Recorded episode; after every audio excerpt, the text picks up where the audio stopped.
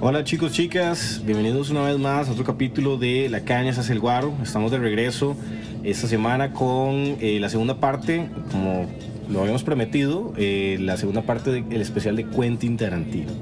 Entonces, bueno, primero que nada queremos abrir con eh, unos saludos, una, una- un pequeño saludo eh, de introducción para toda la gente que nos ha estado apoyando, nos han estado mandando mensajes súper chivas. Le, le parece que tuvimos muy buena recepción con el primer capítulo y les queremos dar las gracias. Entonces, primero que nada, un saludo para Imai Alvarado, que nos dio súper buen feedback. Un saludo también para eh, Andrés Méndez López, que bueno, conocido en el bajo mundo como Armando. y por último, un saludo que dice de Juan, de parte de Juan para Kenneth, que se compró un carro nuevo. Bien por Kenneth, bien. Bien, bien, bien, parece Saludos. Un Yaris del 2014. Ah, puta. Muy bien. Ok, vamos a continuar de una vez con nuestro especial. Eh, iniciamos con un poco de historia para continuar con lo que es eh, pues Quentin Tarantino. Eh, después de que él termina Kill Bill, que es como, como, como les habíamos prometido, vamos a, vamos a continuar en esa línea. Eh, creo que el capítulo anterior no habíamos profundizado en el final de Kill Bill 2, que como les dijimos, eh, había una sorpresa ahí. Entonces, voy a resumir muy rápido, no quiero hacer spoilers porque me dijeron que el capítulo anterior hicimos bastantes spoilers, entonces Todos los spoilers. Todo lo que se puede todas hacer. Las películas, la, digamos. la ramos de, así de, de pies a cabeza, pero... Ay, es que No es lo difícil. mismo que se la cuenten. A ver, vivirla. correcto, a vivirla ahí directamente. Sí. Entonces, para cerrar, básicamente queremos contarles que Beatrix sí encuentra a su hija y tiene una, una conversación sumamente interesante con Bill. Y Bill tiene como una regresión en la película donde recuerda cómo su maestro Pai Mei le enseñó o le habló alguna vez sobre una técnica impresionante que se llama los cinco puntos en palma que revientan el corazón. Esta técnica nace cuando Pai Mei estaba caminando por un puente y se topa con un maestro Shaolin. Y el maestro Shaolin no le devuelve el saludo, lo cual lo deja, en palabras de eh, Bill, disheartened. Lo cual me parece una palabra sumamente rebuscada, pero perfecta, porque el maestro de, de- desconsolamiento, que llamaríamos desconsuelo, Ajá, el desconsuelo. Él va y busca a estos Shaolins y básicamente los revienta a todos. Y de ahí nace la técnica de los cinco puntos que está en el corazón, a los cinco pasos. Entonces al final eh, Beatrix, que fue pues obviamente alumna de Pai Mei, eh, pues tiene una confrontación con Bill y fuera de lo que todo el mundo esperaba, ella realiza esta técnica y deja a Bill sorprendido y acaba con su vida. Entonces, eh, como les dije, no voy a profundizar porque no estoy contando un montón de cosas chivas que pasan ahí. Véanlo, es increíble, esa última escena súper chiva y pues ahí está, se las dejo, eso sería como el final de Kill Bill. Y ahora sí vamos a comenzar con las últimas eh, tres películas que nos hacen falta eh, y vamos a, a- a dar primero que nada una pequeña reseña histórica de lo que fue después de Kill Bill, todo lo que ha venido haciendo eh, Quentin hasta el momento. Entonces, en 2004, que es cuando estrena Kill Bill 2, después de eso él se dedica directamente a buscar lo que sería la producción, el cast y a preparar su siguiente película. Dato curioso, esta película es llamada Los Bastardos sin Gloria o Inglorious Bastards. Eh, ellos, eh, bueno, perdón, esta película fue, eh, en palabras de Quentin Tarantino, en una entrevista que dio en el 2005, es el mejor libreto que él ha escrito hasta el momento. Al que más amor le puso, al que más tiempo le dedicó, y él escribió tres veces este guion. Y después de escribirlo tres veces, no llegaba a un final. Él no encontraba cómo darle un cierre. Hasta que por fin, a mediados de 2006, tuvo una idea en una, un café que se estaba tomando con un amigo, que es casualmente el productor también de Reservoir Dogs, el que lo produjo en un primer lugar, y él llegó a la conclusión de que cuál sería el final perfecto. El final no lo vamos a mencionar, así que nada más quiero hacer como unos pequeños, unos pequeños eh, puntos importantes sobre la película. No sé si alguno de ustedes quiere comentar algo. Sí, eh, es importante eh, como ver un poco eh, cómo cada vez que Quentin se plantea hacer una película, se plantea hacer un algo nuevo, algo, un reto totalmente distinto a lo que hizo antes. Eh, lo vemos desde Pulp Fiction, cómo va cambiando tanto de género como también eh, va ya a, este, casteando superestrellas y cómo va cambiando eh, él conforme pasa película tras película. En esta película, precisamente, eh, bueno, desde los 90 eh, venía una ola de películas de la Segunda Guerra Mundial. Eh, en el 2000, de la década del 2000 al 2010, igual hubieron una serie de películas eh, como Salvando el, a un Soldado Oh, Ryan, Ryan, correcto. como eh, Juegos de guerra. Juegos de de Guerra, Guerra. correcto. Eh, y toda esa serie de películas eh, pues, están basadas en la historia, ¿verdad? Están basadas en la historia, en hechos reales. Ajá. Eh, Quentin aquí viene a romper esto, Correcto. a romper la historia, a hablar de historia, pero desde la ficción.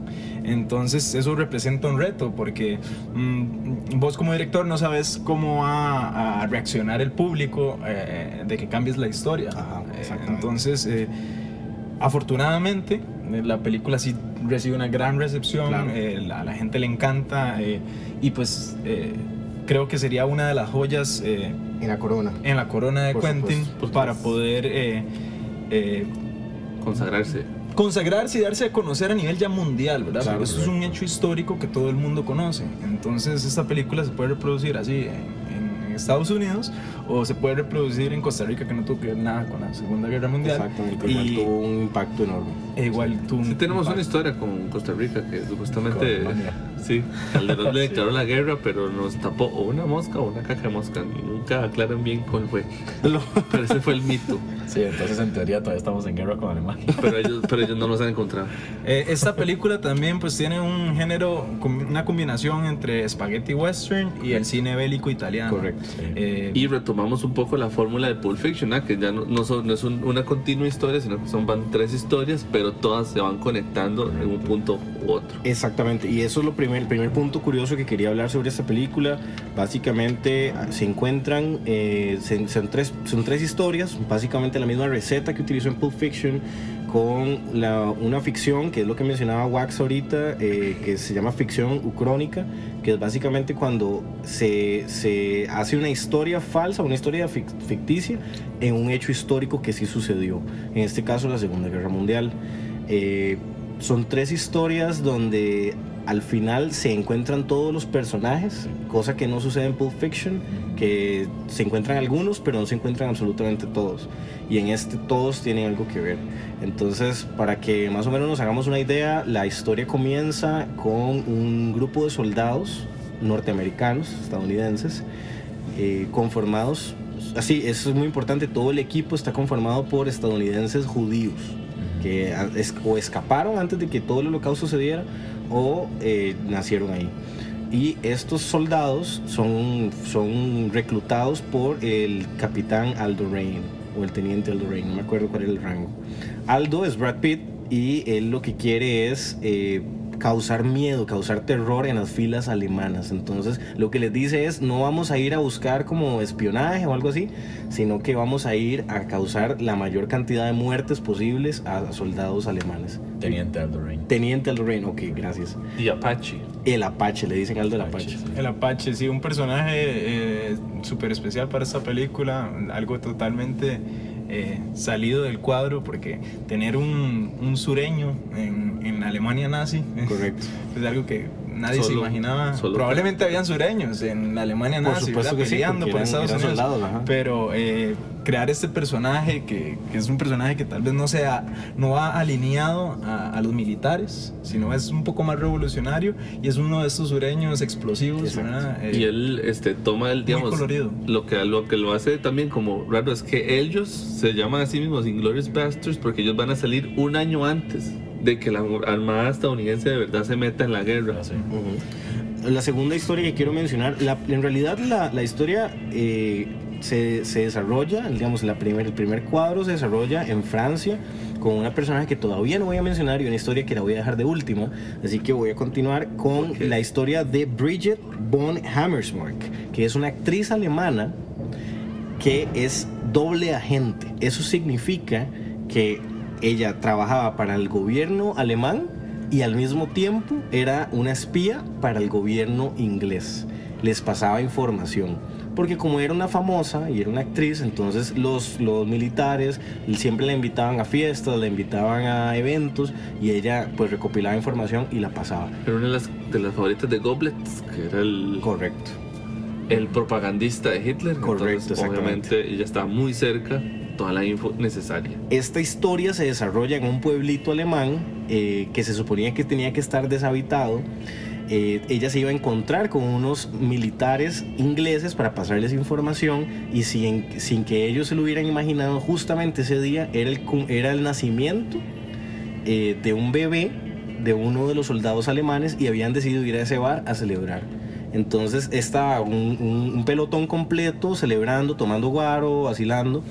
Y, y ellos ahí no podían hacer muchas cosas y estaban todos preocupados porque los podían, los podían agarrar. Entonces la segunda, la, la segunda historia que les quiero pues, comentar se desarrolla ahí, ¿verdad? Y la última, que en realidad es la primera, y la de última porque es la más chiva, es la de Shoshana. O Shoshana. Shoshana. Esta historia es sumamente interesante porque se da a conocer por primera vez el personaje de Christoph Waltz, el actor, que interpreta a eh, el, el cazador de judíos. O como se le, se le dice en, el, en la película, se llama Hans Landa. El- el- el- él es un militar que se dedica, es un detective en realidad, que se dedica a encontrar judíos que están, encon- están escondidos y matarlos, básicamente. Entonces, Shoshana vio como a toda su familia murió frente a ella, causa de, de este tipo Hans Landa, y ella escapó por la mínima y Hans Landa la dejó escapar. Y hay una frase icónica que la voy a poner justo ahora.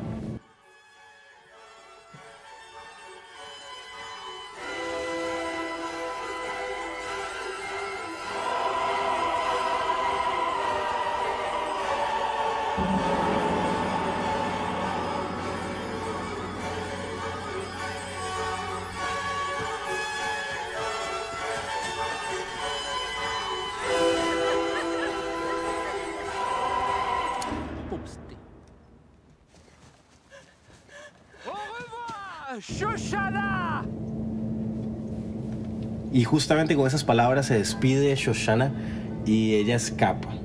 Años después, estas tres historias convergen justamente por Shoshana, que es la dueña de un cine donde se van a reunir los nazis, se van a reunir los norteamericanos y la actriz eh, eh, Von Hammerstein.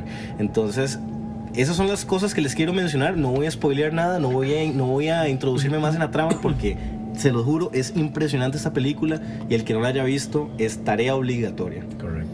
Eh, en esta película se dan eh, una serie de momentos tensos, eh, silenciosos, eh, eh, hasta en cierta forma incómodos para el espectador.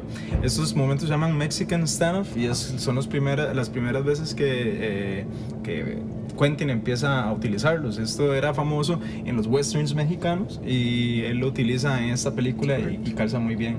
Eh, crea momentos tensos como el que acaba de mencionar. Estos momentos... eh, eh, concluyen normalmente con, con algo sangriento, ¿verdad? Con, con una serie de disparos. Entonces, eh, bueno, no es un spoiler, pero nada más para que sepan que esta película pues, Va a haber contiene bala. bastante, bastantes balas y bastante sangre también. Correcto. Muy Nada bien. más para terminar, quería mencionar que el actor Michael Madsen, que es grandísimo amigo de él después de la película que mencionamos al principio de este, de este especial, de verdad, de Reservoir Dogs, Michael Madsen había sido uh, eh, tomado en cuenta, digamos, para el cast, pero luego cuando Quentin llegó a la conclusión de cuál iba a ser de verdad el final, él buscó a mano a los protagonistas de esta película. Y esos son Brad Pitt, eh, Christoph Waltz. Christoph Waltz, que fue la mejor apuesta que él hizo. Sí, de hecho, eh, Christoph Waltz gana el, el Oscar a Mejor Actor de Reparto y Quentin se enamora de Christoph Waltz. Correcto, y a partir de ahí lo ha utilizado en las siguientes películas que vamos a mencionar a continuación. Otro dato curioso, ya para terminar, de Inglourious Bastards, esta ha sido la película más nominada a, Que solo gana a una, premios excelente. En tanto en festivales de cine como en los principales festivales de Hollywood, llámesele Golden Globes, ¿verdad? Y, y Oscars, el- y los premios de la Academia. Y Sí. ganó el Oscar como mejor actor de reparto. Sí, una, una película que nadie, nadie se puede perder. eh, de verdad, la recomiendo demasiado. Creo que está entre el top 3 de las películas favoritas ¿no? de Quentin Tarantino. Debería estar en el top 3. Debería estar, sí. Exactamente. Vamos a ver qué pasa con Once Upon, si, si cambia ahí el, Correcto. Ojalá que sí. el orden. Pero cuesta mucho. Pero sí, esta película ¿Usted quedó cree muy, muy más que bien. Inglourious Basterds es, Es que, o sea, si no, si no, o sea, yo creo que está en el top 3 porque queda en el 2. Esta Once Upon a Time o me queda la primera, que lo dudo mucho, o me queda la tercera. Pero yo creo que ya mis dos favoritas de Tarantino nadie las quita ahí. Están en un puesto inamovible. Ah, sí. Así Chiquillos, es. esto fue la segunda perla o la segunda joya de la corona de Tarantino. En mi opinión, por lo menos, no sé, no sé ustedes qué opinan. Y vamos a hablar ya de lo que sería eh, la tercera joya, en mi opinión. Y voy a darle el espacio a Wax para que nos hable de eso. Sí, claro, la tercera película eh, de lo que estamos nosotros llamando como las joyas de Quentin Tarantino o las películas que más brillan de Quentin Tarantino, pues se encuentra Django, ¿verdad? Django es una película impresionante, eh, primero que nada porque él se atreve a hablar de un tema del cual ningún otro director ni escritor se había atrevido a hablar con tanta claridad en el pasado y eh, es el tema de la esclavitud. Eh, Django eh, fue una película, bueno, está basada, solamente el título está referenciado a una película eh, Spaghetti Western. Spaghetti Western igual llamado Django. Eh, en ese momento Django eh, pues, fue diri- eh, dirigida por Sergio Corbucci y era una película que igual casaba, trataba de un, de un de un personaje principal que iba en contra de la esclavitud y que pues eh, va detrás de, de algunos esclavistas. Ahora, ¿qué es lo que hace Quentin Tarantino? Pues, ¿qué mejor que poner a este mismo personaje, pero con la raza negra, ¿verdad? Eso es lo que hace precisamente importante a esta película, la hace eh, diferente. ¿Por qué? Porque es un guion de superhéroe. Correcto. O sea, podemos ver un guion de superhéroe tal cual. O sea, los plot points, todo es exactamente como, como un guion de superhéroe. Pero es un negro, cazarrecompensas, Ajá. que va a liberar a otros negros. Y Eh. su compañero, su compañero es un alemán, dentista blanco. Sí. O sea, rompe con todo el molde. Exactamente. Rompe- y rompe lo con- hace todo durante la época de segregación. Correcto, Así. correcto. La, la, la, la guerra, la guerra entre el norte y el sur, o la guerra por la esclavitud norteamericana, todavía no había empezado. Estaba por, desem- por, por desembocar, digamos. Eh, pero es- no eh, de hecho, se da dos años antes de, Ah, que, ok. de que ya sean liberados los negros. Y bueno, para, para contarles un poco de la trama, eh, la trama inicia con eh, este personaje Django. eh, se llama Django Unchained o Django desencadenado, eh, puesto a que Christoph Waltz con su personaje viene a liberar a, a Django para eh, pues que sea de su propiedad y así él enseñarle el negocio de, las- de los cazarrecompensas. Eh, también lo escoge a él, eh, puesto a que eh, él tiene, él está ligado a, de alguna forma a, a varias, varias plantaciones de, de algodón en las que él estuvo. Eh, a él lo están comerciando porque es un...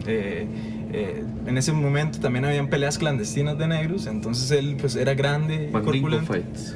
Mandingo Fights, exacto.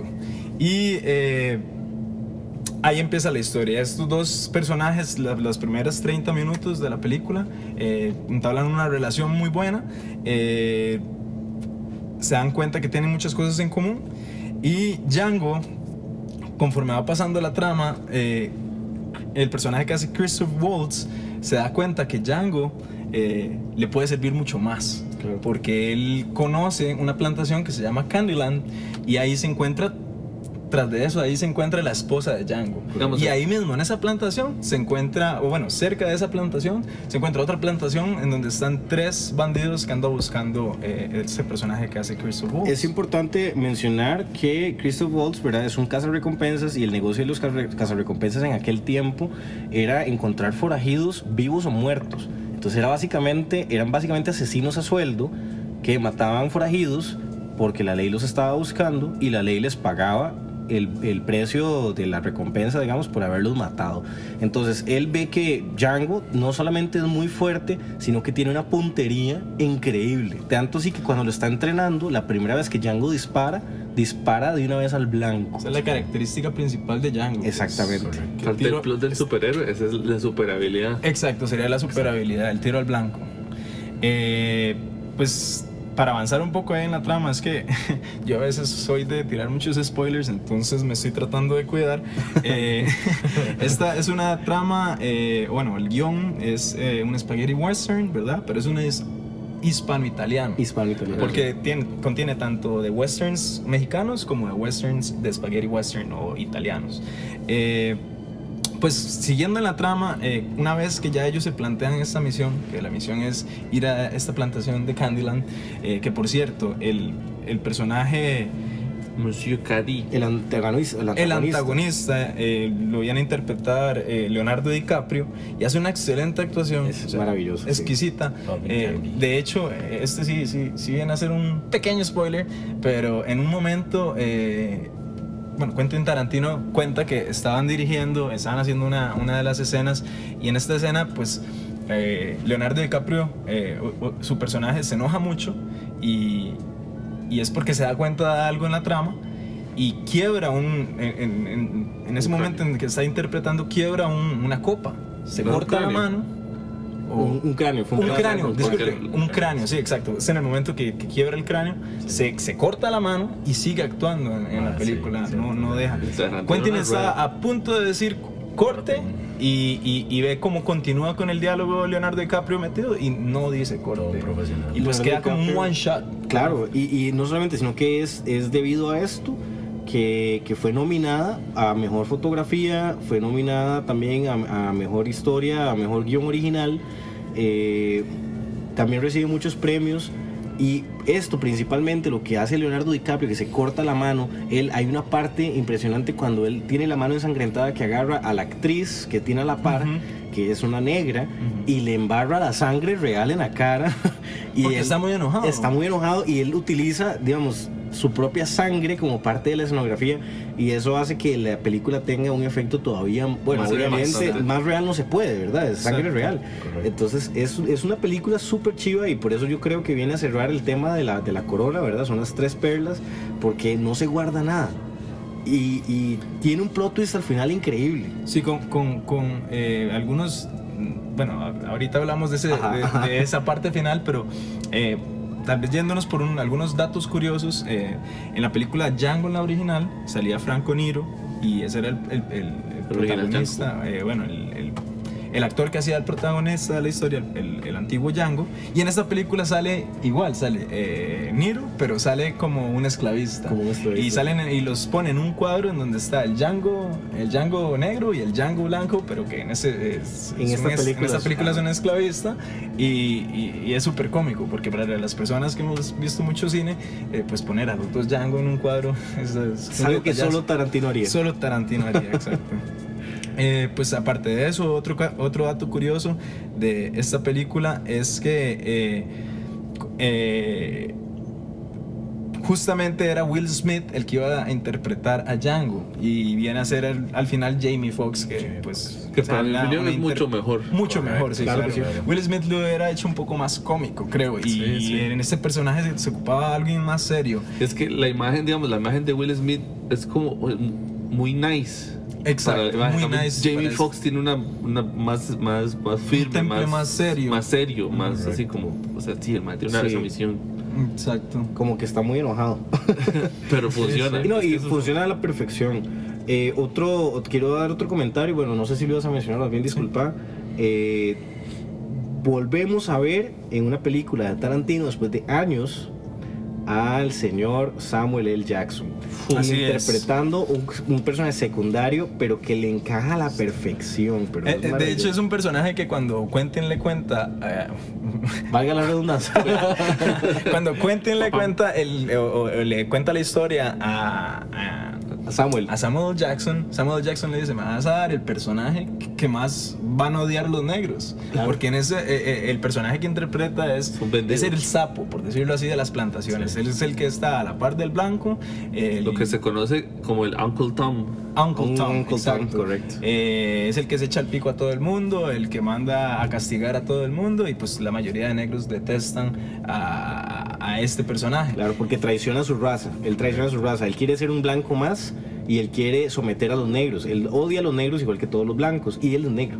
Entonces es un personaje sumamente, sumamente racista. Y representa muy bien también eh, como el, el- el racismo en general. O sea, vamos, es una época súper racista, ¿verdad? ¿Cómo va a haber un negro echándose al pico a todos los negros? Exactamente. Eh, pero eso pasa. Eso pasa, claro, todavía. o claro, sea, todavía hay negros que van en contra de otros negros, o hay latinos que van en contra de otros latinos. Lo podemos ver con Donald Trump y, Y toca, toda esa- toca toda temáticas, toca norte. temáticas que otros directores no se atreven. Son muy pocos los que tienen esos agallas.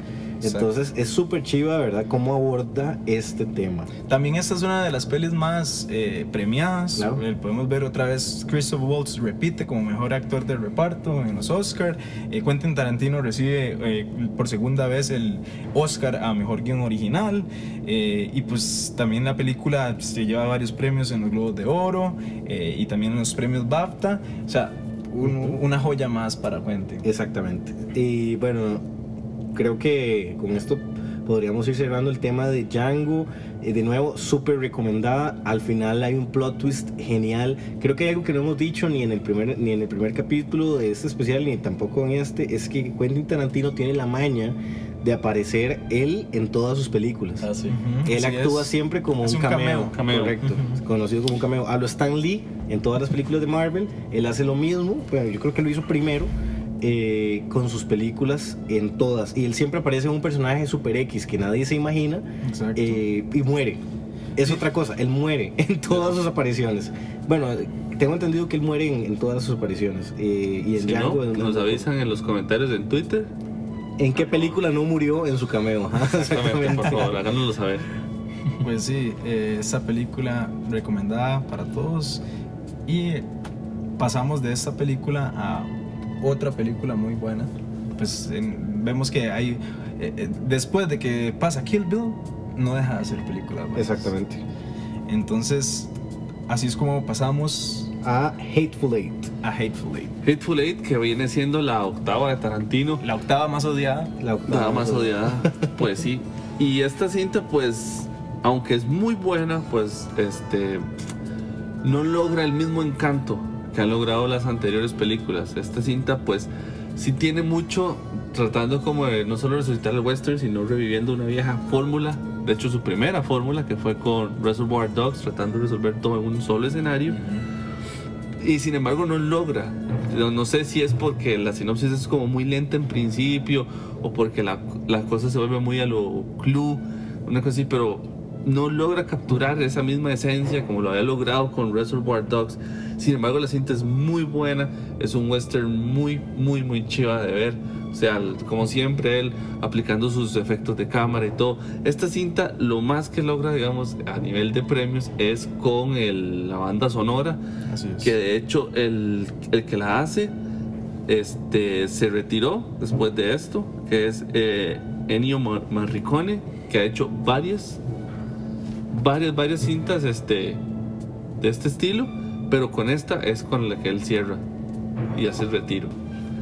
Igual, o sea, no por esto la cinta deja de estar este, nominada, obviamente rara vez él no llega, digamos, a los Oscars, entonces, digamos, la actriz principal este, logra su premio como mejor actriz de reparto, igual Robert Richardson a mejor fotografía, porque mentira que una cinta de Tarantino no tiene eso, pero de nuevo, este, en esta única ocasión no llega a los Oscars por mejor guion, que usualmente es El, como el premio. El fuerte premio. Exactamente, el premio que se lleva si siempre logra los. Golden Globes y si logra los, los creo que los BAFTA. BAFTAs, pero a los Oscars no llega por el guion. Yo quisiera hacer un comentario antes de que hablemos de la sinopsis de la película y es que con Hateful Eight o Los Ocho Más Odiados, que es el título en español, Quentin vuelve a sus orígenes y, y realiza un homenaje a su primera película. Él, él ve que ya se está acercando a su décima, él ve que ya se está acabando su tiempo como director de cine y él hace un homenaje a su, primera película que fue Perros de Reserva, Reservoir Dogs, y realiza una, una megaproducción con buen presupuesto, pero lo hace todo en una sola locación, lo hace todo con un solo cast, lo hace todo en un, en, un, en una- en un solo lugar donde se puede desarrollar toda la trama. De hecho, son 44 millones de dólares Sí. lo, que, lo que invierten en esta película. Imagínate. O sea, es bastante bajo comparado a otras películas que había hecho antes, como eh, Inglourious Bastards, que se gastó, si no me equivoco, 100 millones de 100 dólares. millones, o en Django fue, fueron 70, ¿no? 70 millones de dólares. Sin embargo, aquí esta recauda 155 millones. Claro. Entonces, Eh, Quería hacer otro comentario. todavía. La película Hateful Eight fue tal vez no, no fue odiada, porque no fue odiada, pero no tuvo el encanto con el público, pero sí con la crítica. La crítica le ha dado un lugar sumamente especial por lo mismo, porque vuelve a retomar su, su, primer, su primera receta, que fue la receta que le funcionó. Y yo, como no soy crítico, pero como fan, yo siento que le da muy buen homenaje. Ahora, cierto, la- los primeros 30 minutos de la película son muy lentos y pueden llegar a aburrir, pero si uno es fan de Quentin Tarantino, sabe que lo más chido hasta el final. Así es, es- uno sabe, como, como fan de Quentin Tarantino, uno sabe que el inicio simplemente él nos está dando los colores de los personajes, nos está dando un poco del, del cómo se va a desarrollar la trama, pero no, no, nos va, nos- no nos dice nada de lo que va a pasar al final. Sí, sin embargo, yo siento que el, el problema fue que, digamos, esa era la fórmula inicial, porque, digamos, eh, Reservoir Dogs también empieza, empieza lento, pero los, las intros que tienen siempre tienen como una, una carajada que te captura. Por ejemplo, Reservoir Dogs está el intro de por qué no le paga la camarera. Este, con Kill Bill está Sí, no, no, hay, no hay un diálogo que, Así, sí, que- ese diálogo que que conecte dice- con el espectador. que lo ponga uno a pero, pensar. Pero, ¿sabes algo? Yo creo que el blanco que, que trae la nieve para un western es algo muy loco. Ah, no, sí, eso- Ese blanco cautiva. Y al ser grabada eh, y, para ser proyectada a 70. Eso te iba a decir, fue una película que se grabó en 70 y es deliciosa. Exacto, él, él- él lo que quería ver era pues eh, el paisaje, sí, el- la el landscape. fotografía. Él iba por el premio de, de mejor fotografía. Entonces hay acciones que son un poco lentas, como en esta acción al inicio, en donde están poniendo algunos palos para guiarse, para ir hasta, hasta, hasta el baño. Sí, por que por cierto, no hemos contado un poco la sinopsis, pero digamos, eh, eh, esto se da básicamente, no sabemos quiénes van a ser los protagonistas. Empieza la peli eh, pues con dos, per- con, dos, con dos personajes que aparentan ser los protagonistas de la historia, pero que a la larga pues a trata de todos, de Sí, todos los sí. que están dentro. De nuevo, o sea, de ahí Quentin va metiendo y va metiendo personajes y va alterando la trama porque siempre es así, siempre trata de mantener como el misterio. Exacto, de hecho esta película tiene eso, tiene mucho misterio, es, es lo que busca Quentin. Otra- Pero sí las acciones se hacen, retardan un poco la película, o sea, hacen que algunos espectadores pues no, no toleren que acciones duren tanto. No es, no es que, y no es que no les guste, sino es que cuando uno ver una cinta de Tarantino, uno está acostumbrado como una vara como más rápida. Yo me imagino que tal vez después de, después de Django, que fue una película con mucha acción, Ajá, que al final de Django y al principio de Django hay mucha acción Ajá, desde el es. principio, va directo a la acción, hay directo disparo, sangre, todo. Eh, estamos esperando lo mismo y estamos esperando ver vaqueros muy enojados porque se llama Los Ocho. Más Odiados. o sea, sea, uno, se imagina, odio. uno se imagina una banda de forajidos que quieren matar a todo el mundo. Y lo que vemos es una comedia negra que se oculta detrás de estos personajes que se ven muy planos, pero que sí hay una comedia escondida detrás de estos Y ese es personajes. ese humor negro que el man siempre usa, porque eso es un elemento de Tarantino muy así, pero siempre es el humor negro, sí. Así es. Vamos a la sinopsis. La sinopsis es básicamente pues un grupo de forajidos, empezando por este John Roth, que anda llevando a Daisy Domergue, que es este una forajida o parte de una banda de forajidos. En su camino se encuentran a un este eh, mayor Marquis Warren, que es Samuel Jackson, que es un ex combatiente de la Unión, ahora convertido en un recompensas y de ahí van entrando a una cabaña porque, como ya mencionamos, la nieve, que es un elemento muy poco usado del western, los obliga a encerrarse a ellos hasta llegar a la siguiente ciudad donde se supone que este caso recompensas va a entregar a la, a la forajida. Pero primero En esos, en, esos, en esos momentos era muy común que hubiera siempre un, eh, de camino, digamos, de una ciudad grande a otra ciudad grande, era una, un pueblito pequeño eh, que normalmente hospedan a, los Que son de paso, a nada más. A los peregrinos, ¿no? o sea, a los- Correcto, a o sea, la, gente, a la gente que esté de paso, porque casi siempre iban para ciudades más grandes. Eh, resulta ser que este pueblito, perdón que te mete el caballo, No, claro. eh, acababan de cambiar al sheriff. El sheriff era la ley en todo sentido de la palabra en esos pueblitos. El sheriff era el juez, el sheriff era el policía, Verdugo. el sheriff era el verdugo. Y sin el sheriff no le podían pagar a los cazarrecompensas. Correcto. Y sorpresa, vienen dos cazarrecompensas, uno blanco y uno negro. Con una forajida, bueno, y con varios, varios botines en el carro, ¿verdad? Los cuerpos. Y se encuentran a el, nuevo sheriff. el nuevo sheriff que se llama Chris Mannix.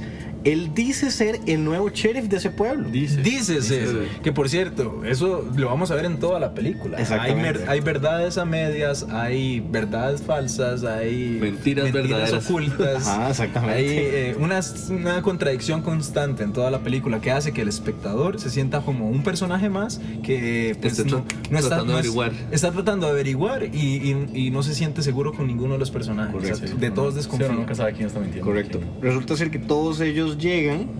Todos llegan y entonces este, nadie sabe qué está pasando. Entonces, amenazados por la ventisca, van y se me- meten a esta casa, donde van llegando más personajes. Y para no echar mucho charanga, porque quiero que lean, que vean esta película, porque al chile, la película empieza muy lenta, va terminando desencadenando muy chiva. Se va volviendo básicamente un, así, un Reservoir Dogs donde se van matando unos por unos. Un gato y el ratón. Un Exactamente, a ver quién es el último que queda en pie. Lo que termina de darle un cierre sumamente interesante a esta película es que eh, como hay una tormenta de nieve, como estábamos diciendo ahorita la nieve, el western y todo eso, ahí se viene una tormenta de esas de las montañas del sur de Estados Unidos que son terribles, son inviernos crudísimos. Un blizzard. un blizzard, Blizzard. correcto, y tienen que esconderse y encuentran una cabaña bien conocida porque hay, hay un- unas muchachas negras que venden comida, venden café, eh, atienden a la gente que llega y tienen que esconderse ahí el negro, el blanco, el La nuevo forajida. sheriff, la forajida y tres personajes, cuatro personajes más, perdón, que están escondidos dentro de la cabaña y ahí es donde se desarrolla toda la trama. Ah, estos que son como los, los compañeros de la forajida. Correcto. Es. Estos, eh, ahí es donde se desarrolla de verdad lo impactante de esto y empiezan a suceder cosas, empiezan a pasar varas. No vamos a eh, eh, como meternos en detalles porque obviamente lo que queremos es que la vean. Pero es increíble el final, el plot twist. Al final uno se queda como, como con un sin sabor porque uno dice como, ¿qué acaba de pasar? Repite los Mexican Standoff, que Las es- situaciones son incómodas estas in- sobran. situaciones incómodas, Ajá. tensas, silenciosas, en donde una mirada dice mal- más que mil palabras, eh, y eso la, la- la enriquece mucho la Claro. película, la hace muy interesante. Eh, ese, ese género de misterio que le, que le mete es, pues, Que es, una- es un elemento nuevo que incluyó. Porque Sí, porque agarrar pues western y meterle misterio pues, es algo nuevo también. Creo que él eh, veía, no recuerdo bien el, el nombre de la serie, pero él cuando estaba pequeño veía una, una serie eh, televisiva, ¿verdad? De- igual western, en donde él dice que siempre lo que pasaba eh, era que estaba pues el bueno Y el malo. y, y llegaba alguien nuevo al, al, al vecindario, bueno, al, al pueblo, y este nuevo nadie lo conocía y nadie sabía si era bueno o malo. Ajá. Entonces él dijo, ¿qué si meto a ocho personajes dentro de una cabaña?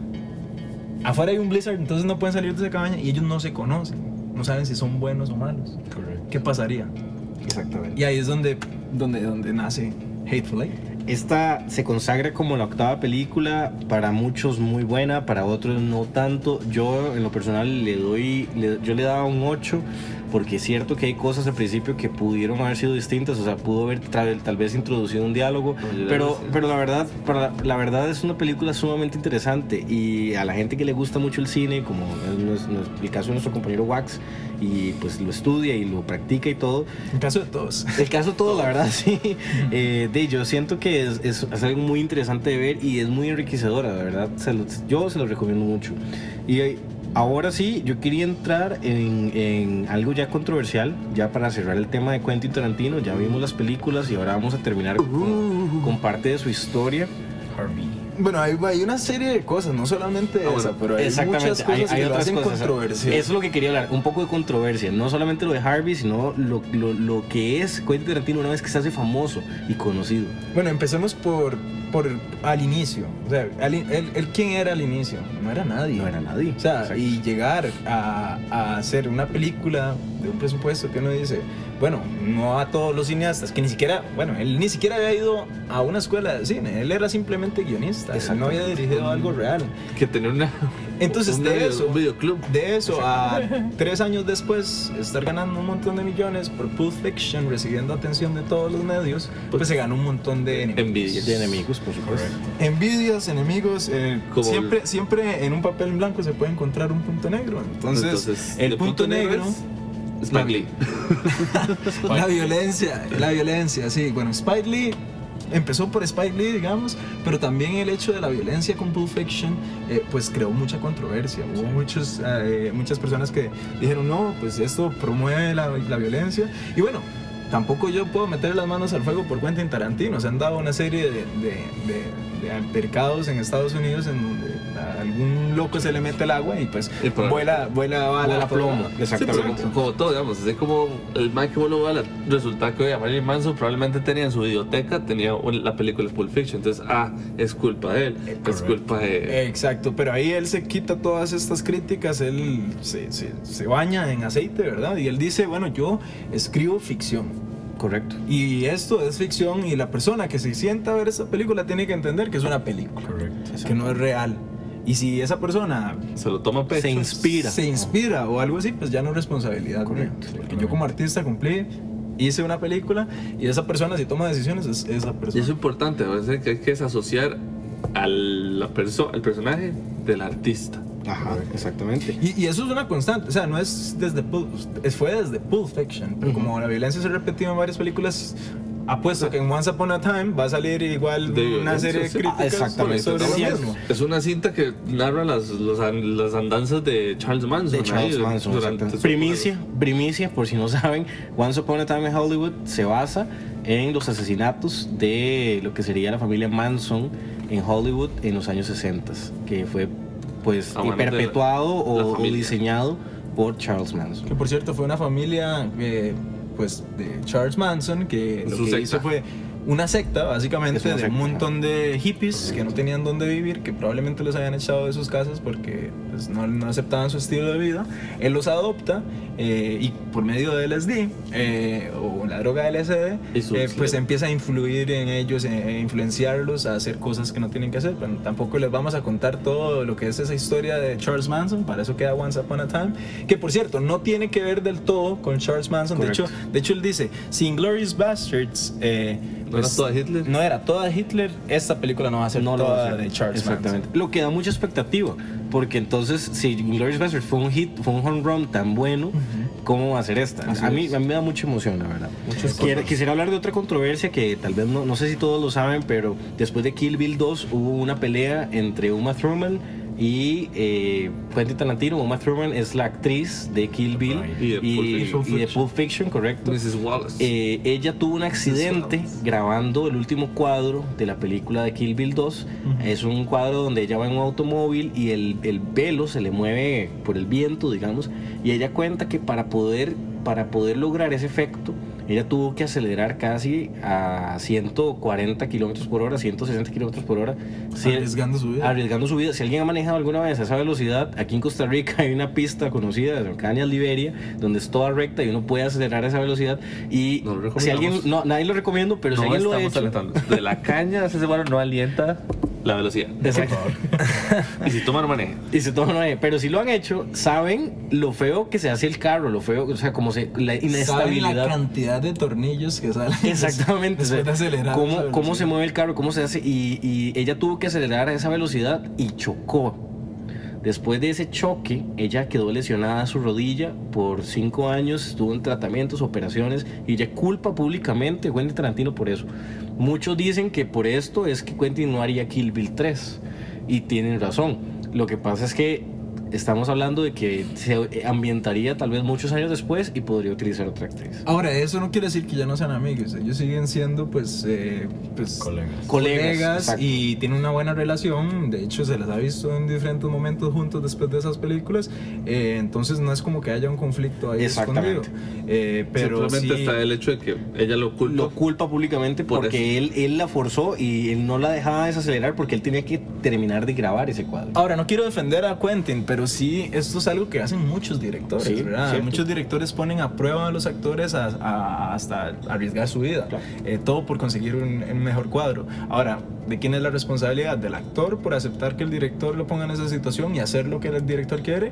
¿O el director por poner al actor? Bueno, pues eh, ya es algo en vivo, ya depende de cada quien. Y uno como profesional, creo yo, puede decidir, bueno, yo sí hago esto, le digo sí al director para hacer esto y le digo no para hacer esto. Correcto. Eh, ya depende, entonces, que un actor culpe al final al director por algo que sintió que lo obligó a hacer, eh, creo que es falta de Sí, profesionalismo de del profesionalismo del actor, exacto. correcto. de- No, nadie te está De hecho, poniendo la yo, pistola. yo siento que, que Quentin pensó lo mismo cuando Leonardo DiCaprio se cortó la mano en... Posiblemente. Más, sí, Sí, yo no que, que. DiCaprio lo cumple ahí por una cortada, una cicatriz en la mano. Sí, es, que, es que DiCaprio sí es de estos actores que ponen en riesgo su vida sin, sin importar problemas. Claro, sin porque él importar. busca lo mismo, él, él, Él busca la ha sido, perfección. él ha sido director, entonces él busca lo mismo que buscaba Quentin en su momento, que es un cuadro increíble para que cuando la gente lo estuviera viendo diga, uff, qué peliculón. De hecho, no tiene que ver ahorita con Quentin, pero en la película esta de, de Iñárritu, la de Revenant, ¿verdad? Eh, en esa película, cuando, cuando Leonardo DiCaprio está eh, comiéndose el búfalo, que está recién muerto y que está un indígena comiéndose el búfalo, el actor, este, eh, este actor indígena, pues estaba comiendo carne cruda, carne real. O sea, él quería hacerlo muy real.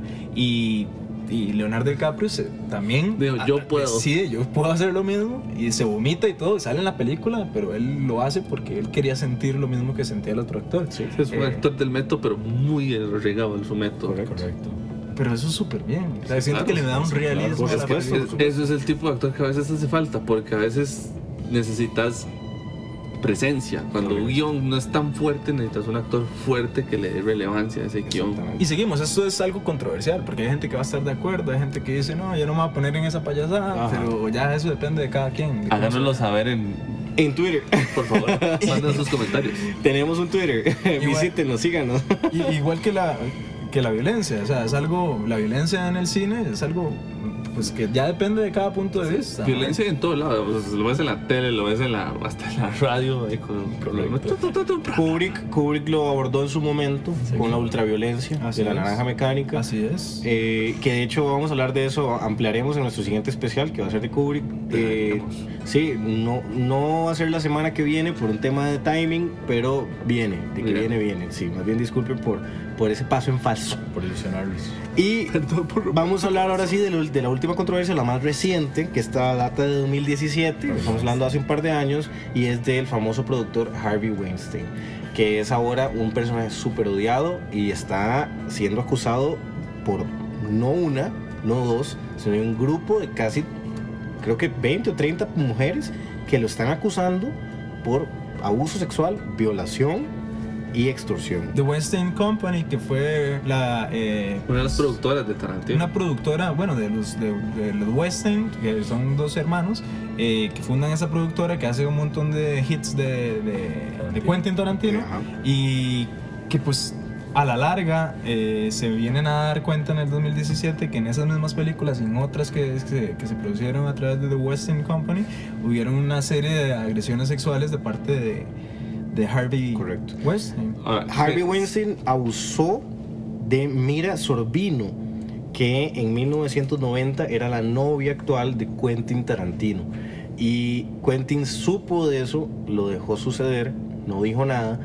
No voy a defenderlo, jamás no voy a defender nunca pues una violación, un abuso sexual. Eh, yo solamente me puedo imaginar que en su mente él dijo, esta es mi oportunidad de brillar y si yo hablo o hago ahor- ahorita algo, este mae, Harvey Weinstein era muy poderoso en los 90 y al principio de los que- 2000 y él dijo, me puede enterrar vivo y puede que en mis películas nunca vean la luz. Así sí, es. entendamos que, digamos, esto, digamos, esto del Me Too Movement es 2017. Este, este señor viene, tiene su compañía desde hacía décadas. Sí, dos décadas atrás. Entonces, o sea, como que llegar y decirle en su momento. Más de dos décadas. Sí, sí, exacto. Y como llegar y decirle en su momento, oiga, ¿qué le pasa? ¿Qué está haciendo? Manuel dice, yo lo desaparezco porque yo soy Hollywood. Correcto. Y Y, yo- bueno, a un escritor muy famoso, eh, un reseñista de, de- de, eh, creo que era, eh, se me olvidó el, el nombre de este canal, era muy, muy conocido, eh, creo que era Discovery Home and Health, pero no, no, no estoy seguro, era otro canal si no me equivoco, pero se llama Anthony Bourdain, eh, TLC, era para TLC, disculpen. Eh, eh, Anthony Bourdain escribió una reseña sobre Tarantino y lo acusó como cómplice de los escándalos de abuso sexual por haber dejado que eso le pasara a su novio actual en aquel momento. Y Quentin Tarantino, de hecho, sí hace una, una disculpa pública. Correcto. En donde él sí acepta que él Correcto. de alguna manera fue cómplice, puesto a que cayó Correcto. durante ese tiempo. Y él ¿Sí? dice, exactamente, él Sí, dice, él dice. acepta su culpa, él dice, yo pude haber hecho más. Pude haber hecho más. Y él vio cómo eso lo sucedió a varias de sus, de sus, de sus, eh, pues, digamos, Colegas. colegas, digamos, que él escogió para sus cast, porque cada película que producía Harvey Weinstein tenía, o sea, las actrices tenían que pasar por el filtro de él, que era pasarla por las armas. Entonces, eso es como el, el- podríamos decir que el punto negro, ¿verdad? En un papel blanco, eh, bueno, tiene varios puntos negros, pero, pero de ahí, Quentin Tarantino le ha dado mucho al cine. Eh, lamentablemente se dieron estos casos, ¿verdad? Estos casos de abuso, estos casos de, de corrupción. Y no, no es por justificarlo, pero también hay que entender que en ese momento, pues, el productor y el man que pone toda la plata tenía todo el dinero, toda la papa en la mano y eso te deja vos con una posición de, de powerless. Exactamente, impotencia, impotencia Exacto. en el momento, exactamente, Sí, no es por justificar, pero creo que a muchos nos hubiera pasado lo mismo. posiblemente. Entonces, bueno, gente, eh, gente linda, gente preciosa, este fue eh, el especial de Quentin Tarantino. Especial. Eh, la próxima semana volvemos, tenemos algo muy muy chido para la, de la cadena del Cadejus.